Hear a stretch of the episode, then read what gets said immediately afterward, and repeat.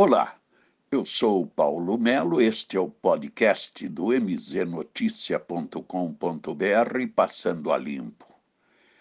E a semana projeta aí temporais. O clima mostra que nós teremos ventos, tempestades, tem gente falando até em geadas fortes. E tudo isto deve ocorrer no clima temperado da política, da justiça e, principalmente, quando se trata de decisões por corrupção, abuso de poder e outras cocitas más. Nós teremos o desfecho nesta semana sobre a questão em que Gilmar Mendes, que é do STF, ministro do STF, declarou todas as ações de Sérgio Moro na Lava Jato como suspeitas. E aí, amigo, vem aí um terremoto em cima do governo. Do governo, da justiça, por tudo. Porque todas as ações de delações premiadas, ações de delações por parte das empresas, medidas tomadas de acordos nessas delações, aonde os membros até então condenados fizeram acordos devolvendo o que tinham adquirido irregularmente através da propina devolveram bens, devolveram dinheiros, muitas vezes para preservar a sua família. Muitos andaram muito tempo de tornozeleira eletrônica, outros foram presos. Quanto vai custar esta conta pela ação do STF?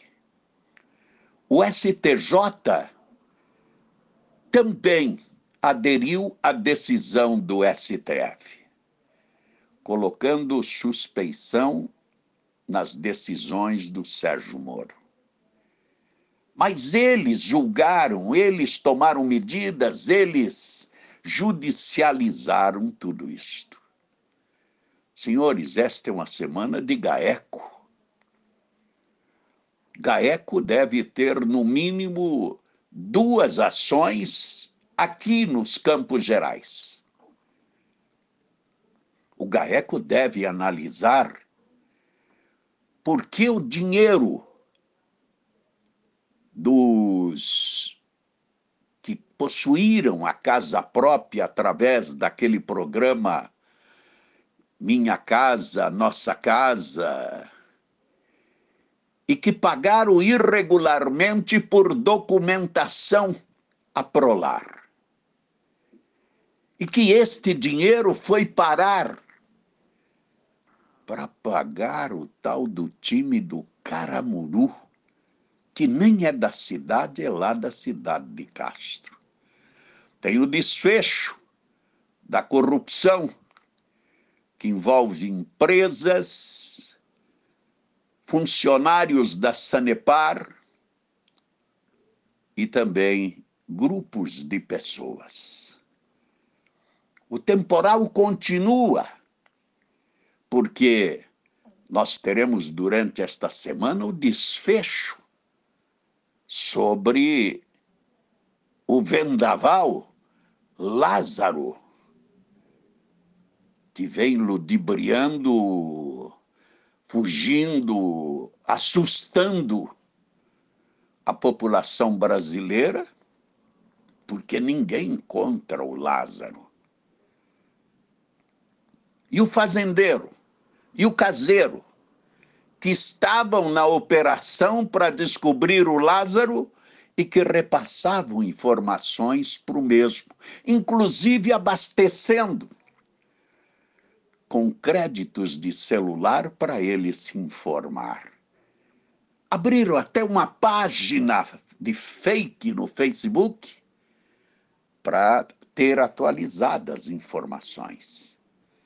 Senhores, este é o Brasil da CPI do Covid que tem aqueles que, se saírem na rua hoje, serão presos, mas pela população.